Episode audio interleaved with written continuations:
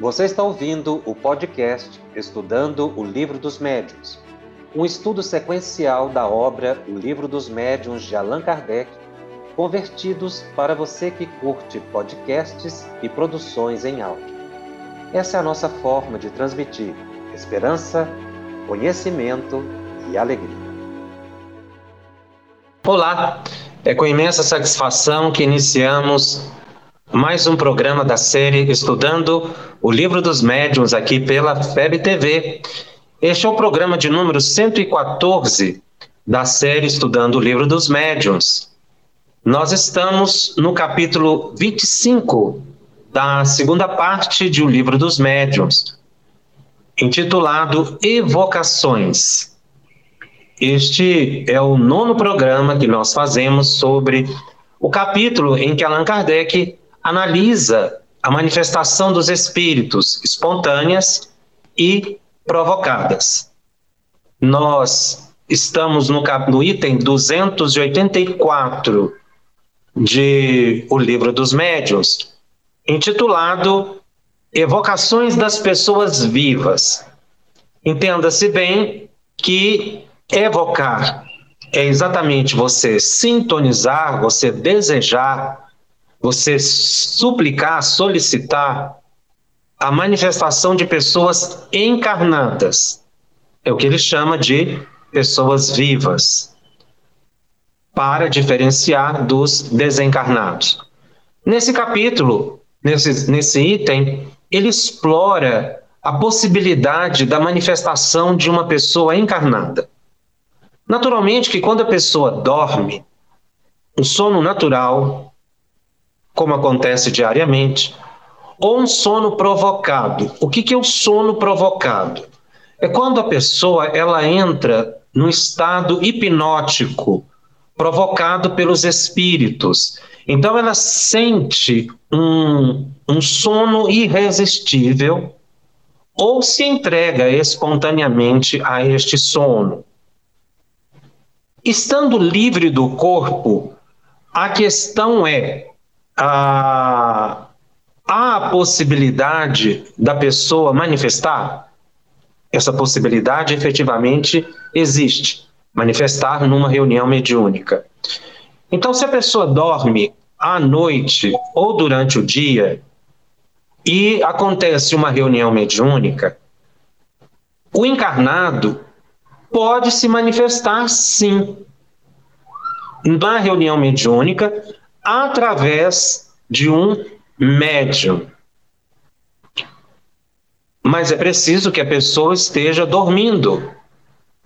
Dormindo sono natural, como acontece diariamente, ou dormindo, como disse, o sono hipnótico.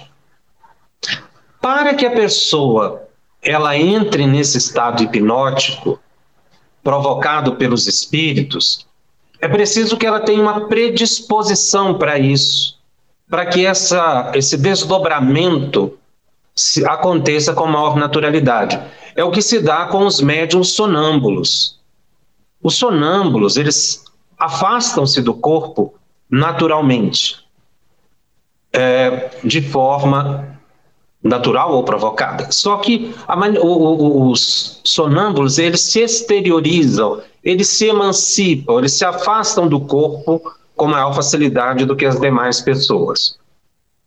Ora, no momento em que uma pessoa ela se afasta do corpo físico, ele é um espírito livre. Embora ligado ao corpo físico, mas ligado ao corpo físico e não preso ao corpo físico, preso dentro do corpo físico. Está ligado ao corpo físico. Então, a pessoa, ela pode sim se manifestar mediunicamente ou animicamente. Mediunicamente, se a pessoa se afastar do corpo e se manifestar numa reunião mediúnica através de um médium. Essa foi uma manifestação mediúnica de um espírito encarnado. Mas, quando nós nos afastamos do corpo, e aí que entra a questão dos sonâmbulos, eles podem se manifestar na reunião mediúnica, ou até mesmo fora da reunião mediúnica, pelo próprio corpo. Aí é uma manifestação anímica, basicamente. Por quê? Porque a pessoa afasta-se do corpo e usa seu corpo como se médium fosse.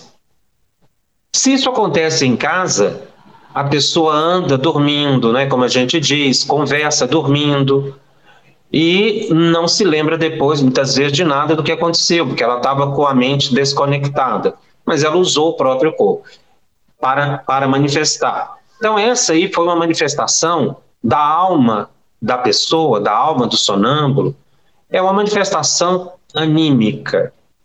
A outra é mediúnica. É claro, nós já comentamos aqui que essas expressões elas são, é, é, na verdade, expressões que identificam basicamente o fenômeno mediúnico ou anímico, mas não existe um fenômeno anímico é, é, é, puro no sentido de que se a pessoa transmitir uma mensagem dela mesma, ela se afasta do corpo, usa o próprio organismo e transmite uma mensagem vinda do seu subconsciente, de experiências do passado. Houve aí também um fenômeno mediúnico, então o fenômeno é anímico mediúnico. Assim como toda manifestação mediúnica, ela tem um componente anímico. Por quê? Porque o médium vai utilizar dos seus recursos próprios para traduzir o pensamento do espírito comunicante. Então, Allan Kardec, aqui no item 284, ele vai analisar exatamente isso, possibilidade. E existe sim essa possibilidade de uma, de uma pessoa manifestar-se através do próprio corpo, como eu disse tendo as predisposições, não é? O que ele indaga também é que se a gente pode provocar isso, ou seja, numa reunião mediúnica você mentaliza uma pessoa encarnada e convoca essa pessoa, essa pessoa poderia comparecer à reunião mediúnica? Ele vai dizer que sim, os espíritos vão dizer a Kardec que sim, e que existem certas complicações e riscos nesse fenômeno para o grupo e também para a pessoa que é evocada. A questão 46 do item 284 indaga o seguinte, a pergunta de Kardec aos espíritos. Se fosse evocado no estado de sono magnético o espírito de um sonâmbulo, ele seria mais lúcido do que o de qualquer outra pessoa? Foi o que acabei de comentar. Ou seja, o sonâmbulo ele já se exterioriza espontaneamente, é da natureza dele, ele foi preparado para isso na vida espiritual. É? Então, o seu cérebro ele já tem essa possibilidade da alma se desdobrar com maior facilidade. O que ele está perguntando é se essa pessoa quando em estado de sono magnético. O que, que é o sono magnético? É o sono provocado. Então, a pessoa, por exemplo, ela está em casa, aproxima-se um espírito e aplica um passe e ela dorme. Por que sono magnético? Porque foi provocado por um passe por uma mentalização. Todo passe é magnético. Não esqueçamos disso. Porque cria um campo mento eletromagnético. E o, e o, e o, e o sono magnético, ele causa aquele torpor na pessoa. Como a pessoa já tem predisposição para afastar-se do corpo, ela vai se afastar com maior facilidade. Tá? Muita gente já tivemos programa em que estudamos isso, no capítulo que trata da mediunidade é, de cura, né, fala o passe espírita, o passe magnético, passe é passe, todo passe é igual. E todo passe tem um campo magnético. Então, você falar passe magnético ou falar passe só, você está se referindo à mesma coisa. Então, o estado de sono magnético é quando a pessoa recebe um passe. Pode ser de um encarnado e pode ser de um desencarnado. Acontece em reunião mediúnica. Então, uma pessoa que é sonâmbula, começa a reunião mediúnica, ali cria um campo magnético muito grande, a pessoa já vai sentindo uma sonolência. Se ela receber um passe para ajudá-la, induzi-la a dormir, ela vai ter um sono não natural, um sono magnético, ou seja, um sono provocado. Então, sono magnético, entenda-se, sono provocado, tá? para diferenciar do sono natural que acontece todas as noites ou quando a pessoa se deita para dormir. Então, ele quer saber se o sonâmbulo, como já tem essa possibilidade de se afastar do corpo, se seria mais fácil, não é? Ah, os espíritos vão responder o seguinte: sem dúvida, o, o sonâmbulo responderia mais facilmente por estar mais desprendido. Veja que isso, é, essa clareza seria maior, uma vez que ele já tem essa aptidão para afastar-se do corpo naturalmente. Tudo decorre do grau de independência do espírito em relação ao corpo. Quando ele fala tudo depende ou tudo decorre do grau de independência do espírito em relação ao corpo, os espíritos estão mostrando para Kardec que esse fenômeno varia de pessoa para pessoa. Então, nós vamos ter um sonâmbulo com maior possibilidade de responder ou de se manifestar através de um médium. Terão outros sonâmbulos que não terão essa possibilidade. Tá? Ele vai detalhar mais essas questões, mas quando ele diz aqui tudo depende do grau de independência, é, é, são, são médiums sonâmbulos mais sensíveis, que se afastam muito mais é, do próprio corpo, eles não ficam tão ligados ao sistema é, é, cerebral, ao cérebro físico e ao cérebro. E aí, com o cérebro pré-espiritual mais liberto, ele pode se manifestar com maior facilidade, responder pergunta com maior facilidade. A questão número 46A. Poderia o espírito de um sonâmbulo responder a uma pessoa que o evocasse à distância ao mesmo tempo em que respondesse verbalmente a outra pessoa, Kardec instigava mesmo aqui, ele buscava todas as possibilidades. O que ele está perguntando aqui é se um sonâmbulo, quando se exterioriza do corpo, quando ele se afasta do corpo, ele poderia se manifestar num lugar e em outro ao mesmo tempo, evocasse a distância ao mesmo tempo que recebe, responde verbalmente a outra pessoa. Então, ele queria saber se a alma do, do sonâmbulo poderia estar manifestando em dois lugares ao mesmo tempo. Essa é a pergunta. E os espíritos diz a faculdade de se comunicar simultaneamente em dois pontos diferentes só tem os espíritos completamente desprendidos da matéria. Quando ele fala aqui completamente desprendidos da matéria, em relação à evolução, só espíritos evoluídos, porque estão numa faixa psíquica tão elevada que eles podem irradiar o pensamento em vários lugares.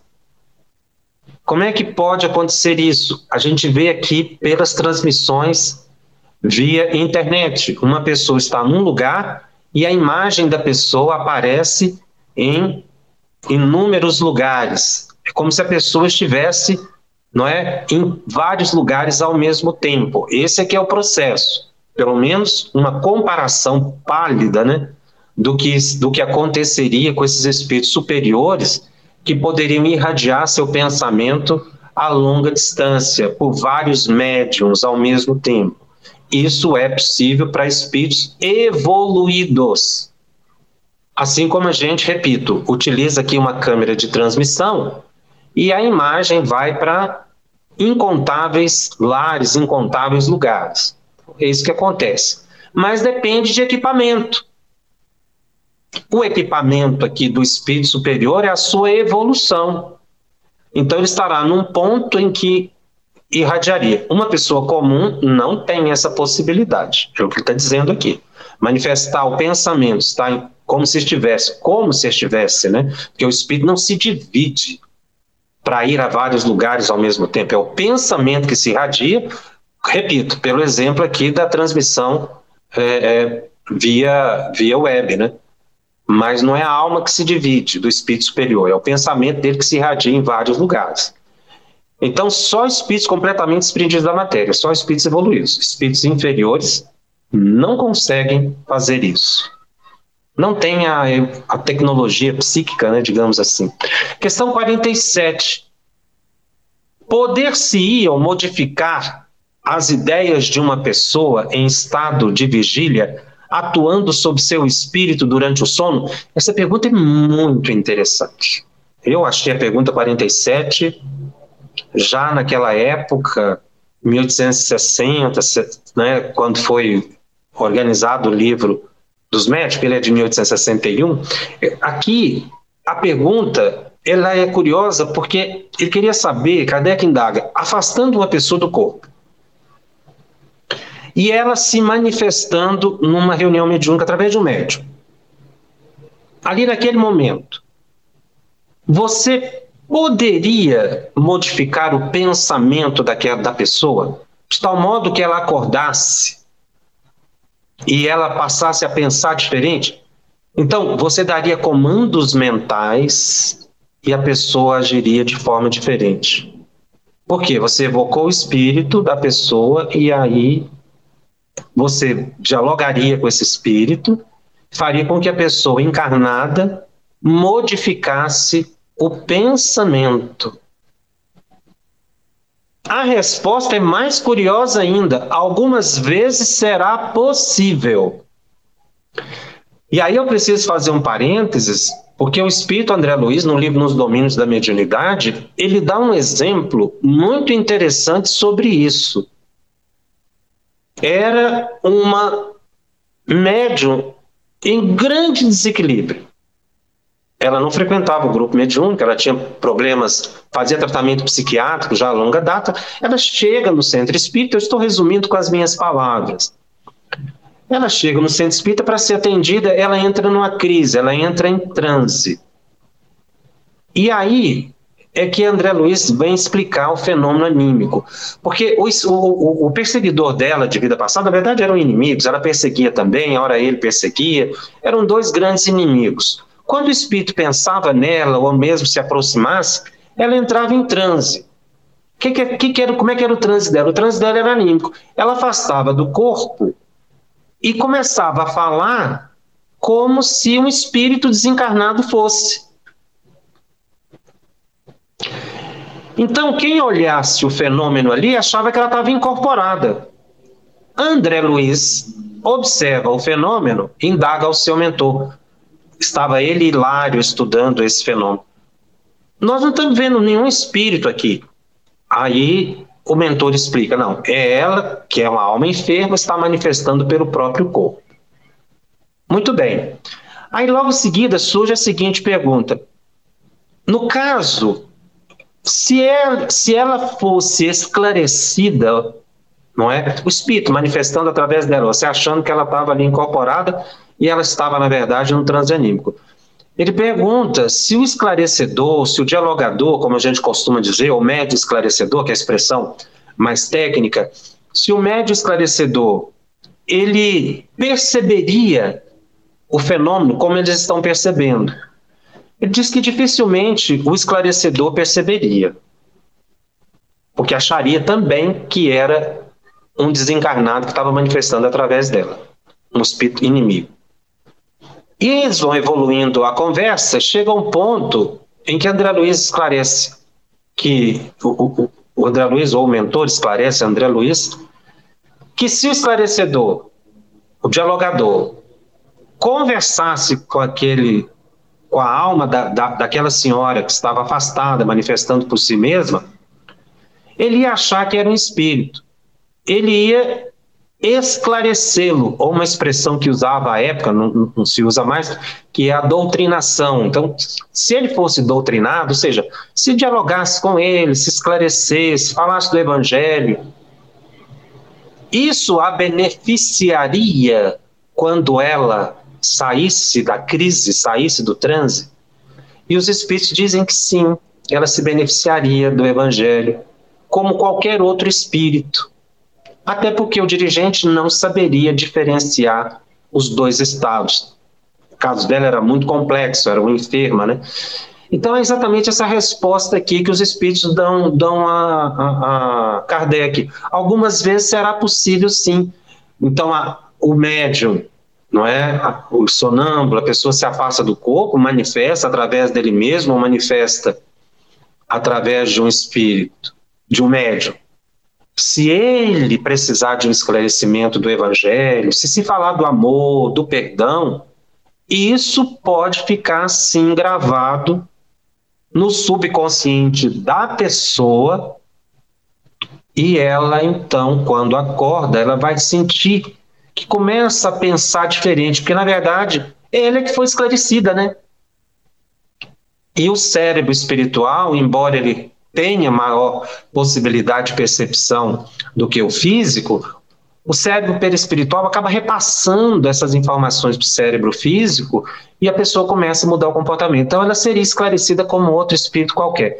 Eu achei essa, essa colocação de André Luiz bem dentro de algumas vezes será possível. Mas o mentor aqui, da Falange do Espírito de Verdade, com, é, é, continua a resposta da seguinte forma: Não estando o espírito então preso à matéria, por laços tão estreitos, mais acessível se acha às impressões morais. E essas impressões podem influir sobre sua maneira de ver no estado ordinário, ou seja, no estado acordado, no comum. Infelizmente, acontece com frequência que, ao despertar ele, a natureza corpórea predomina e lhe faz esquecer as boas resoluções que haja tomado. Então, esse exemplo que eu trouxe aqui de André Luiz, que está no livro Nos Domínios da Mediunidade, é, ele bem se adequa a esse problema. Aquela médium seria esclarecida. Quando ela acordar, ela ia se beneficiar. Talvez parcialmente, porque é, o, é o final aqui da, da, resposta. A natureza corpórea predomina, né? Ou seja, os impulsos, as tendências. Não é o corpo, natureza corpórea, que está no sentido de concepções próprias, ideias próprias, pensamentos fixos, né? Então, essa. Inclusive, isso aqui é uma situação que pode acontecer na reunião mediúnica. E o, e o esclarecedor nem perceber. Mas ele não tem que se preocupar com isso também, não. Tá? Ele tem que esclarecer todo espírito que manifesta, tem que ser acolhido com amor, falar do evangelho, da caridade, do pensar diferente. E aí, quando volta para o corpo, a pessoa vai sentir vontade de ser melhor. Ela não vai lembrar do esclarecimento que teve, obviamente, mas ela vai sentir aquele impulso de querer mudar de vida. Outras pessoas não vai ser indiferente por causa das suas tendências. É o que ele fala aqui, natureza corpórea que predomina. é interessante os espíritos falar de impressões morais, porque nós vamos ver aqui diante que se se tratar de assuntos que não forem de alta moralidade, fica ainda mais complicado a pessoa se lembrar. É a pergunta 48. É livre o espírito de uma pessoa viva de dizer o que queira, ou seja, o, o espírito de um encarnado, quando manifesta, pode falar o que quiser?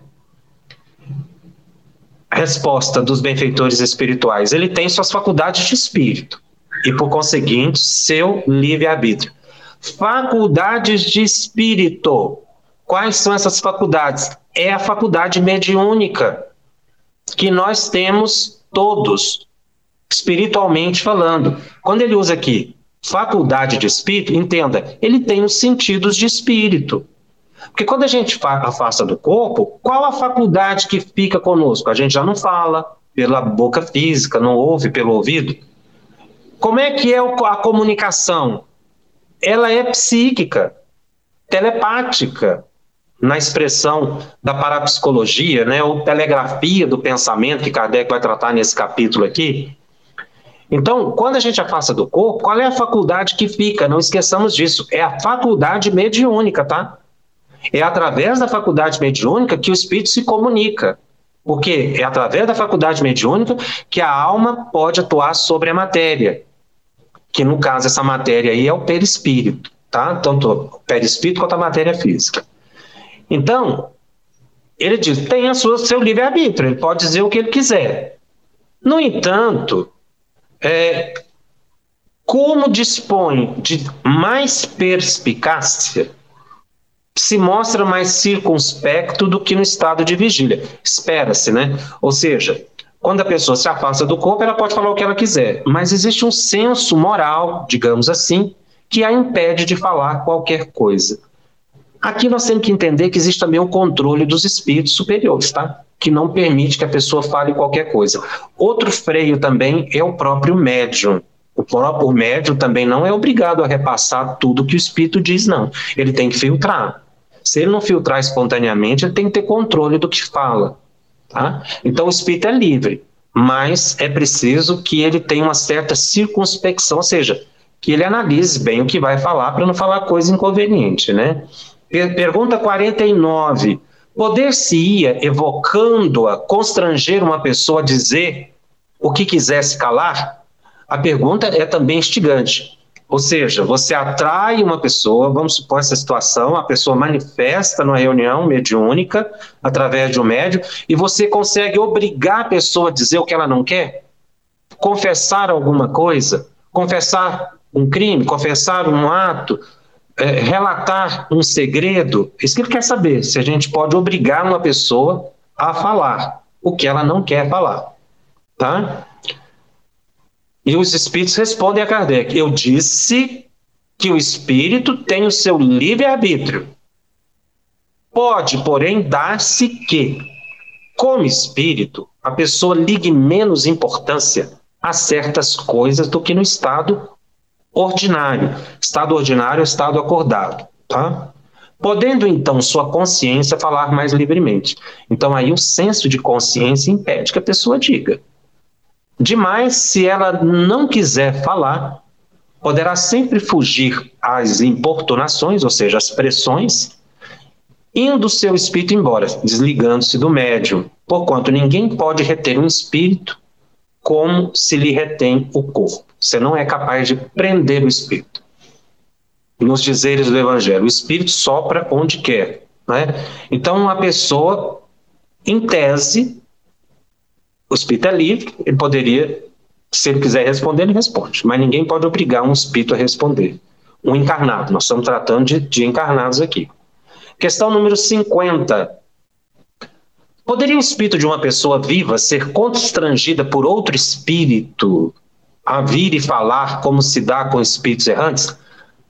A pergunta aqui ele já mudou um pouco a pergunta, porque na anterior ele, tá, ele indaga se é possível que o esclarecedor, o dirigente da reunião mediúnica, pressione o encarnado, sabendo que é a alma de um encarnado que está ali manifestando, para ele dizer o que ele não quer falar. Então, ele disse assim que ele não pode obrigar. Tá? Ele, não, ele não se sentiria obrigado, na verdade. Falaria se quisesse. Agora está perguntando aqui se um outro espírito, um outro desencarnado, poderia é, obrigar não é, o espírito a falar, obrigar a vir e a falar. Por que, que ele coloca vir e a falar? Porque a pessoa ela também ela vai se afastar do corpo, ela vai se manifestar na reunião mediúnica se for permitido. Se não for permitido, não adianta a gente ficar mentalizando o encarnado, que você acaba perturbando a cabeça do encarnado, tentando trazê-lo na reunião mediúnica. Isso tem que ser espontâneo. É o que eles vão mostrar aqui. Entre os espíritos é a resposta sejam de mortos ou de vivos, tá? Ele usa a expressão morto e vivo aqui para simplificar, encarnado e desencarnado, né?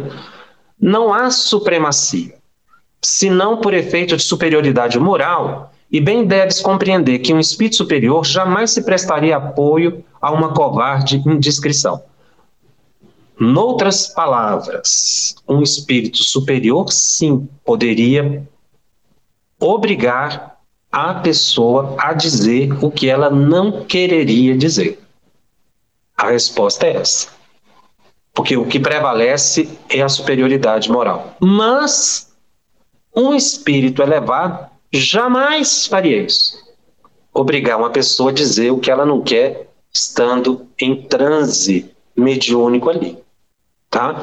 Então a pergunta é interessante. Entre os espíritos, pode haver essa pressão para que a pessoa diga, se for um espírito inferior, não haverá essa possibilidade de pressionar a pessoa, não. Ela continua com o seu livre-arbítrio, ela fala o que ela achar que deve. Agora, e se for um espírito superior? É possível, Mas o espírito superior jamais vai se constranger uma pessoa dizer ele, ele, ele é todo amor, é toda bondade, ele não vai obrigar ninguém a dizer o que não pode ser dito. Nota. Nota de Kardec. Este abuso de confiança seria efetivamente uma ação má. Viu? Obrigar a pessoa a dizer o que ela não quer é uma ação má.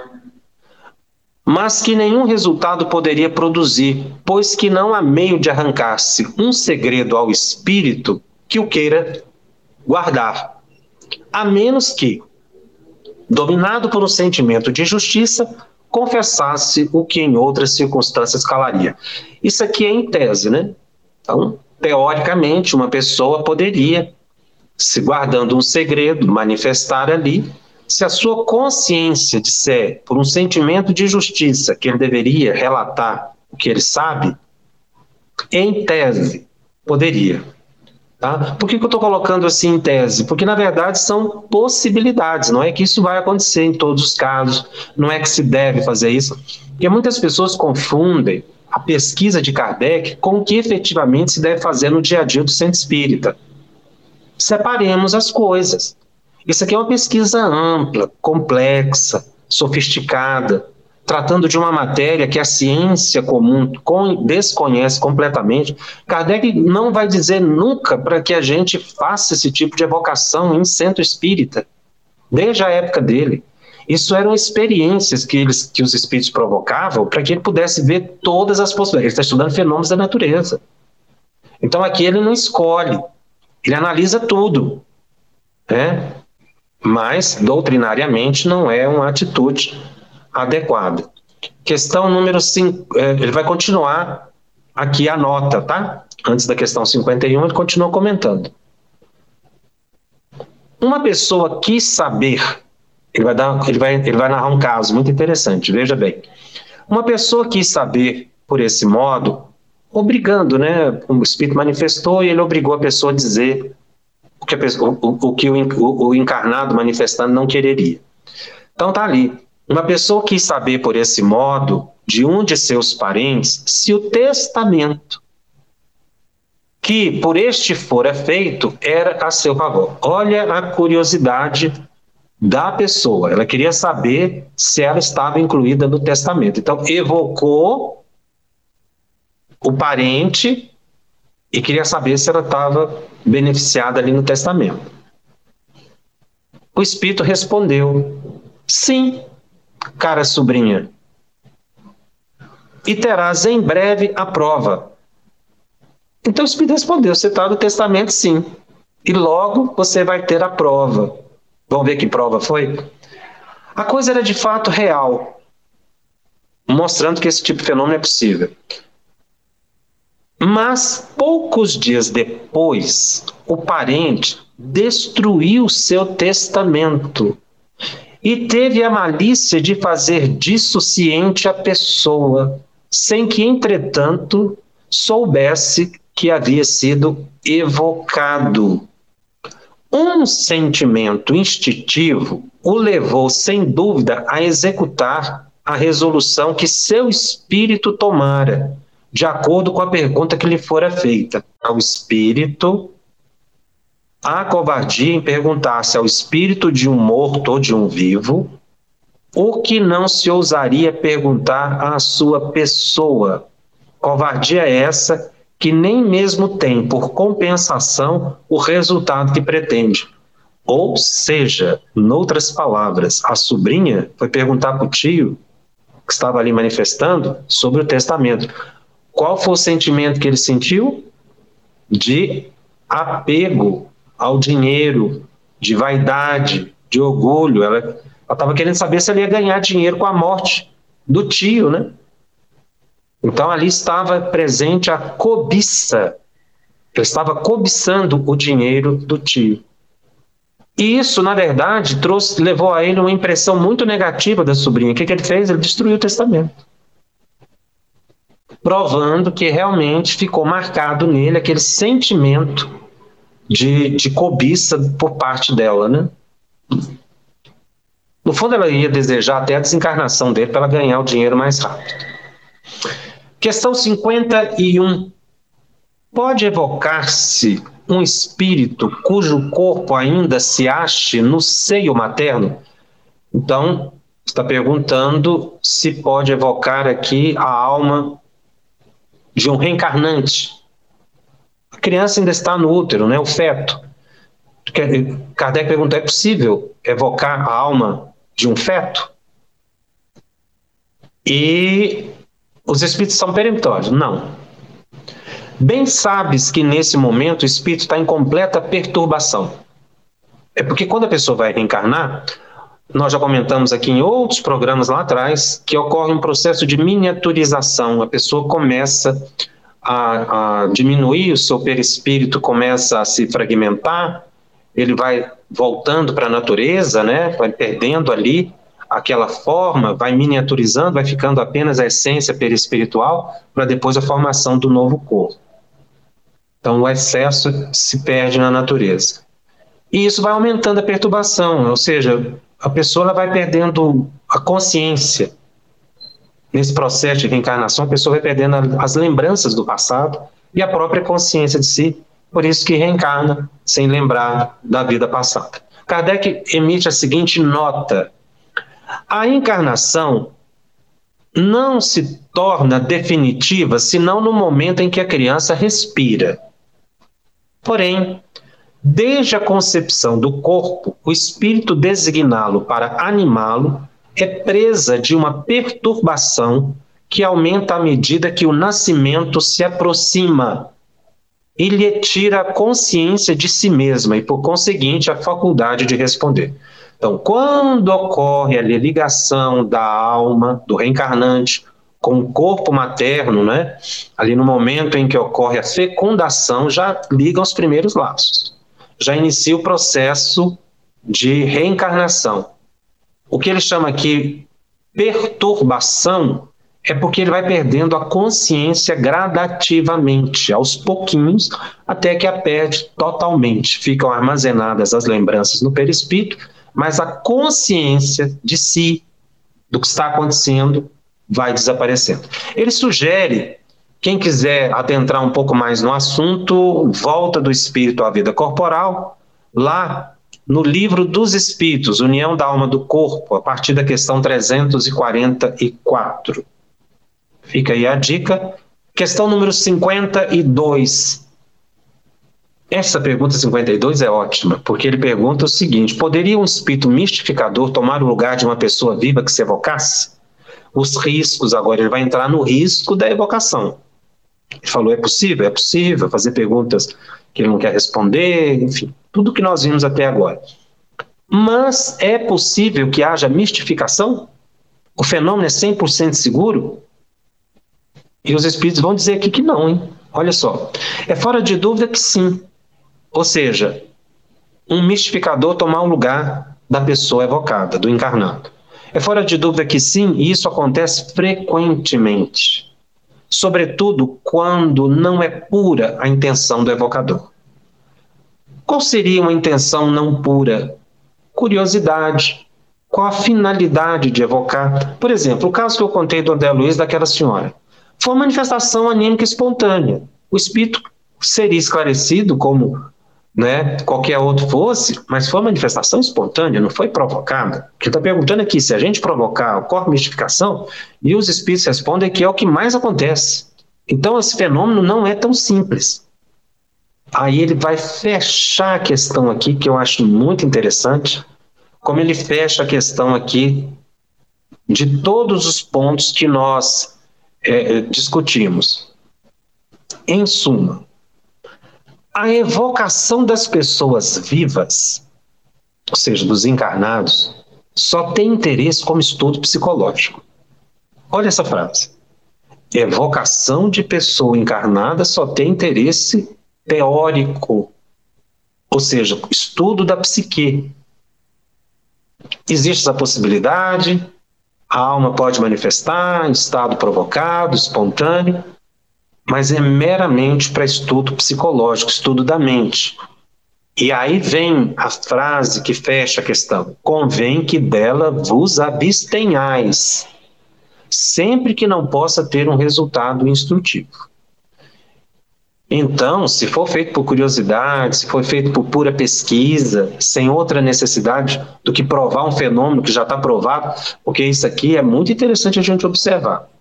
Kardec já fez essa testagem. Kardec era um espírito evoluído que veio com essa missão.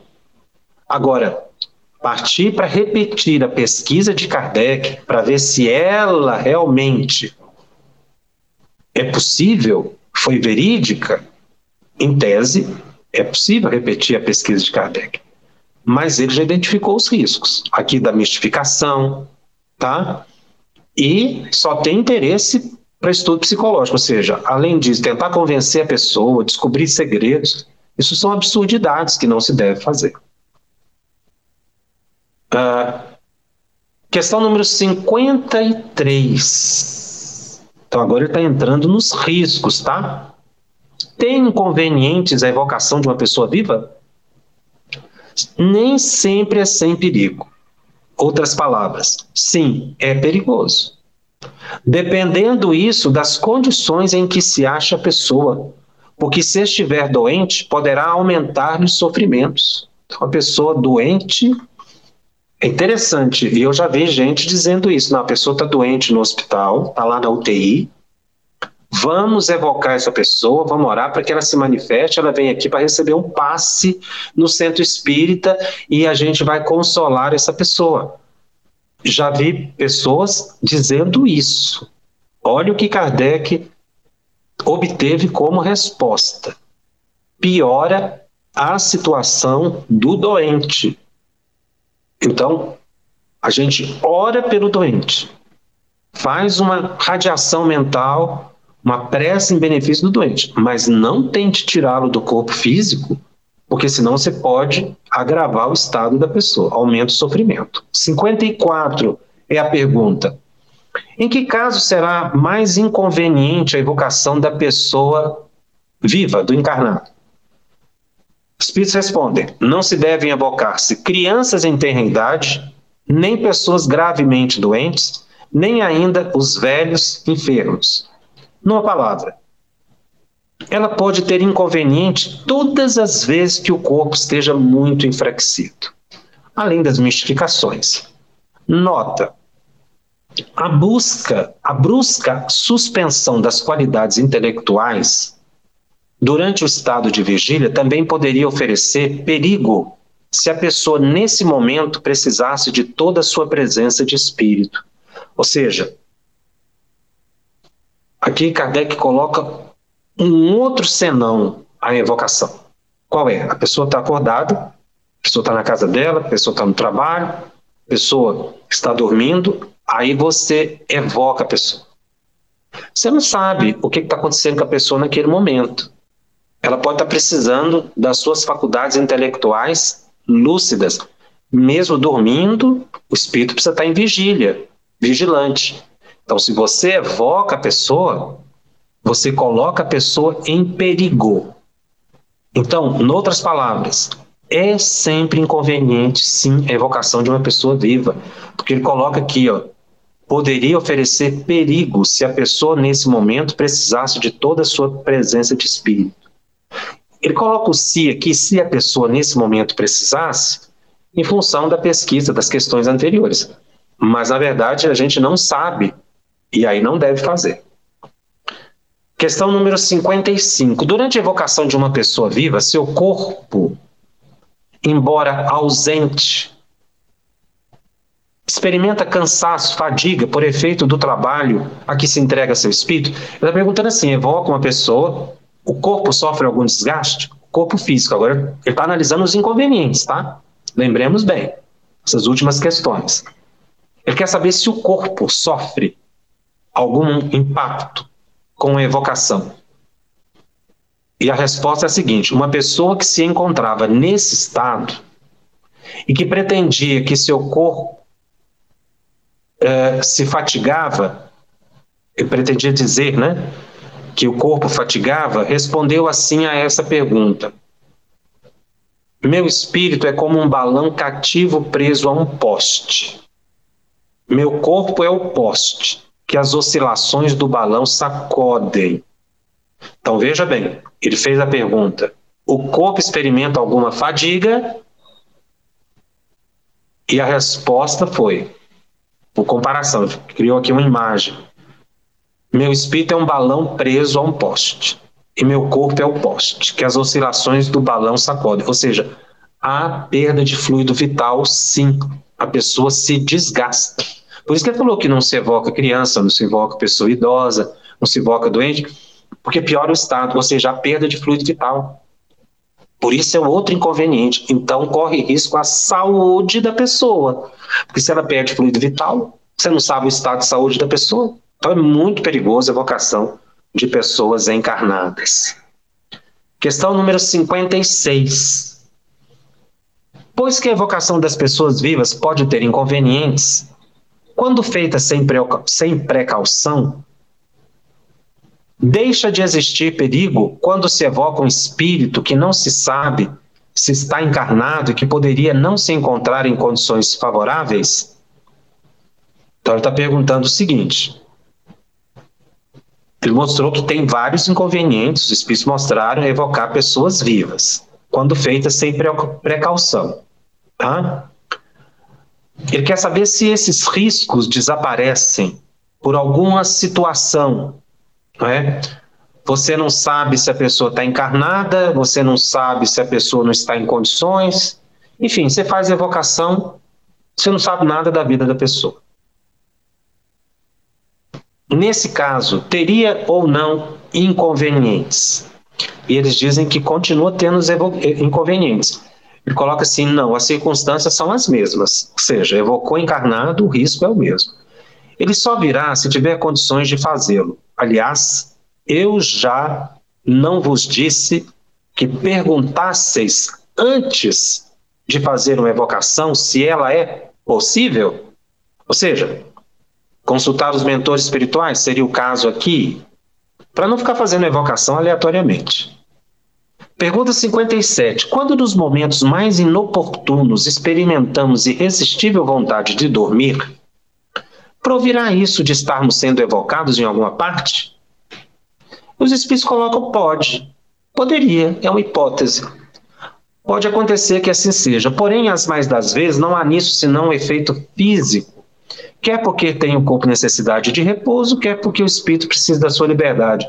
Ou seja, você está aqui acordado, de repente você sente vontade de dormir. Você foi evocado? Em tese, pode. Mas não quer dizer que isso esteja acontecendo. Porque, na maioria das vezes, é cansaço mesmo, é a necessidade de dormir. Nota. Uh, é um caso que ele vai contar também muito interessante. Uma senhora de nosso conhecimento, médium, teve um dia a ideia de evocar o espírito de seu neto que dormia no mesmo quarto. A identidade, foi, a identidade foi comprovada pela linguagem, pelas expressões habituais da criança e pela narração exatíssima de muitas coisas que lhe tinham sucedido no colégio. Mas ainda umas circunstâncias a veio confirmar. De repente, a mão da médium para em meio de uma frase, sem que seja possível obter-se mais alguma coisa. Nesse momento, a criança, meio despertada, fez movimentos na cama. Alguns instantes depois, tendo novamente adormecido, a mão da médium começou a mover-se outra vez, continuando a conversa interrompida. A evocação das pessoas vivas, feitas em boas condições, prova da maneira menos contestável a ação distinta do espírito da do corpo e, por conseguinte, a existência de um espírito, de um princípio inteligente independente da matéria. Então, está dizendo aqui que nessas condições, a avó, o neto, em casa, sereno, pôde comprovar que o fenômeno é possível. Entenda bem o que Kardec está dizendo. Ele não está dizendo para se fazer esse tipo de, de, de, de evocação. Sobretudo em casa, ele vai mostrar aqui que o fenômeno é possível.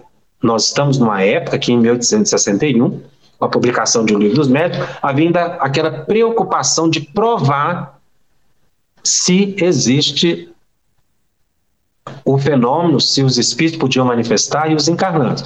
Ele dá aqui um exemplo de que é possível, não querendo com isso prescrever esse fenômeno. Agora, vamos mudar de assunto, vamos para o item 285, intitulado Telegrafia Humana. O que, que é a telegrafia humana? É a telepatia da parapsicologia.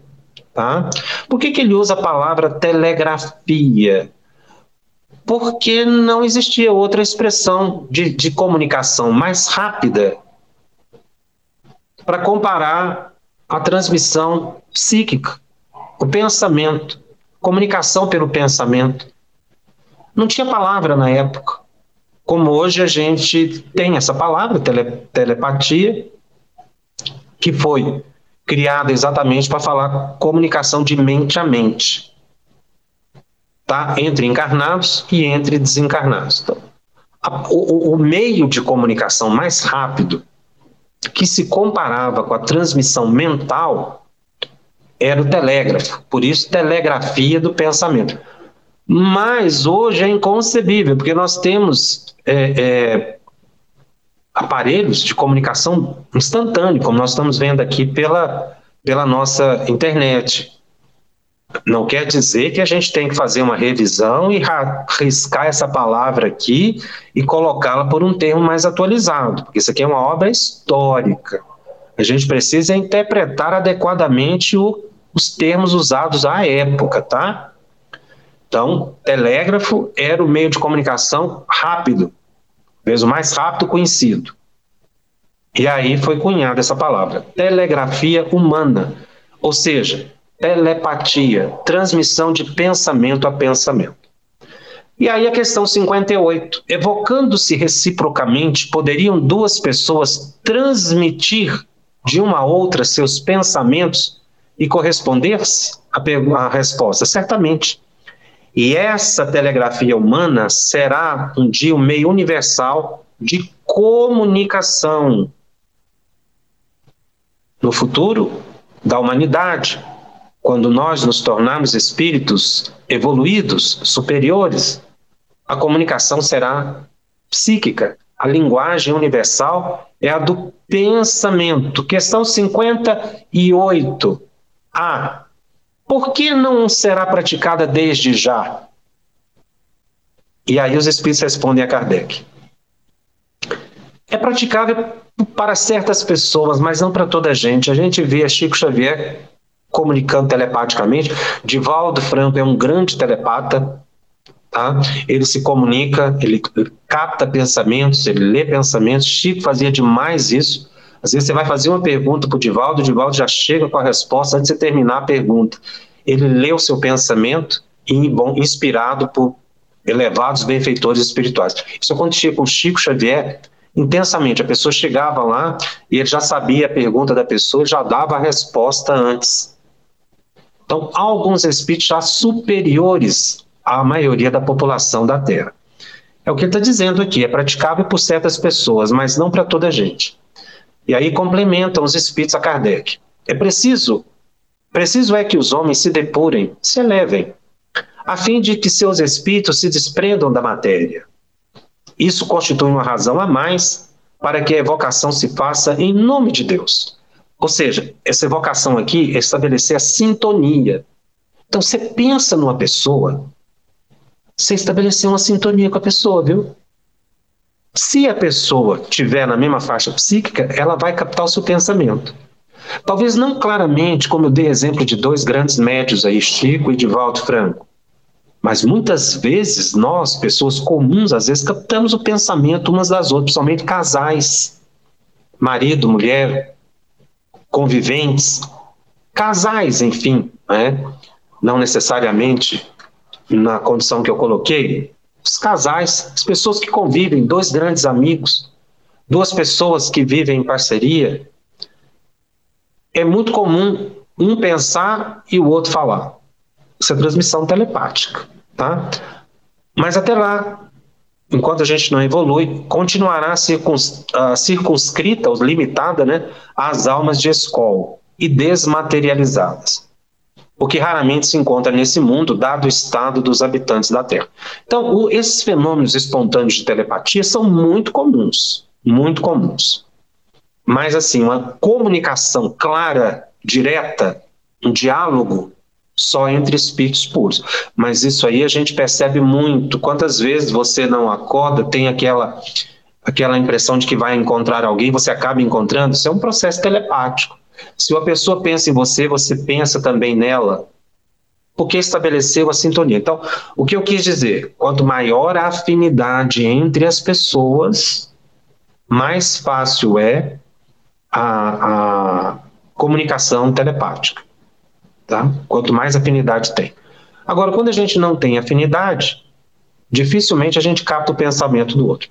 O que os espíritos disseram a Kardec aqui é exatamente isso. Quando todos nós formos evoluídos, nós teremos todos uma afinidade comum. E isso vai facilitar imensamente essa linguagem universal. Telepatia vem do grego tele, distância, e pateia, sentir, sentimento. Então, é um termo muito usado na parapsicologia para dizer da possibilidade da gente captar pensamentos das pessoas, sentimentos, atividades que a pessoa esteja realizando, emoções.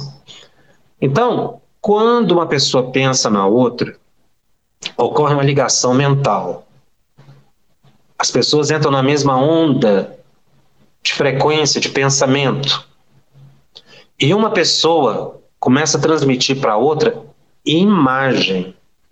Uma mente não transmite para outra palavras, mas a transmissão ela é por imagens, emoções e sensações. Porque às vezes você aproxima de uma pessoa e você capta dela não o pensamento dela, uma imagem, uma palavra. Você capta uma emoção da pessoa, um sentimento da pessoa. Isso é uma transmissão telepática também, tá? Muitas vezes vem uma imagem na mente da pessoa ligada a uma outra. Também essa é uma transmissão, segundo aqui a expressão né, da, da parapsicologia, sentir, perceber o sentimento da outra pessoa. É, e isso decorre de uma possibilidade de frequência psíquica que nós tenhamos uns com os outros. Uma mente vai criando na mente da outra imagens. Agora, é preciso dizer que esse processo de transmissão telepática é a base da comunicação mediúnica. Por quê? Um espírito sintoniza-se com o médium. Houve uma transmissão telepática. Então, a comunicação mental, ela não é só entre encarnados ela é também entre desencarnados. E ela é também entre encarnados e desencarnados. Então, se eu faço uma prece, eu estabeleci uma ligação telepática com um bom espírito. Mas e se eu faço, cometo uma atitude criminosa? Eu faço a mesma coisa, estabeleço a mesma comunicação telepática, mas com um obsessor um perseguidor.